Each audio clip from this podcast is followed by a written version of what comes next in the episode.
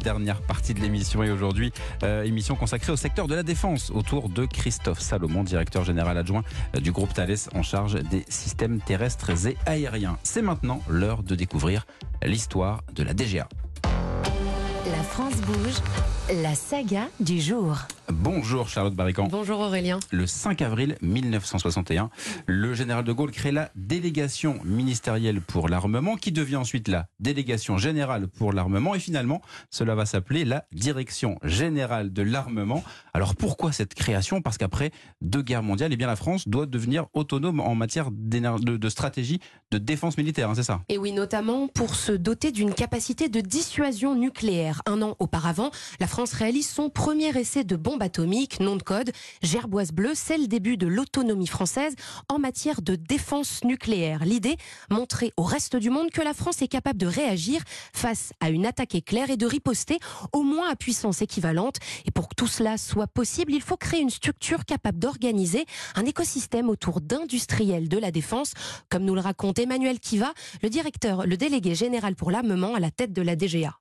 Il y a des actions concrètes, bien évidemment, des actions de conduite d'essai pour nos systèmes d'armes, de euh, spécification du besoin, c'est quoi le porte-avions de nouvelle génération, c'est quoi le système de combat aérien du futur, de conduite de ces projets-là, et puis de préparation du futur de nos systèmes de défense. Et tout ceci en lien, évidemment, avec ce qu'on appelle la BITD, c'est-à-dire la base industrielle et technologique de défense, nos industriels de défense euh, français.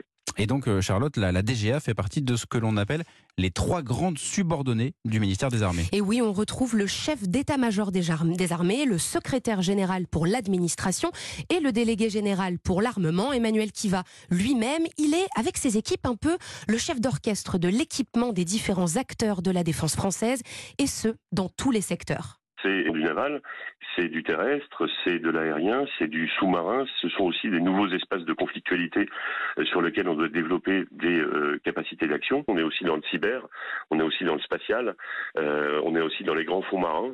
donc la DGA, c'est d'abord c'est absolument passionnant, et puis ça touche effectivement tous les milieux. Et parmi tous ces secteurs, la DGA coordonne et protège une dizaine de grands groupes, plus de 4000 PME françaises, mais aussi des start-up. Grâce à la DGA, la France possède aujourd'hui l'une des industries de défense les plus performantes au monde. Et puis euh, évidemment, Charlotte, on se dit que la DGA est forcément directement euh, touchée, impactée hein, par cette loi de programmation euh, militaire annoncée il y a quelques jours. Et oui, 413 milliards d'euros, c'est inédit, du jamais vu selon Emmanuel Kiva.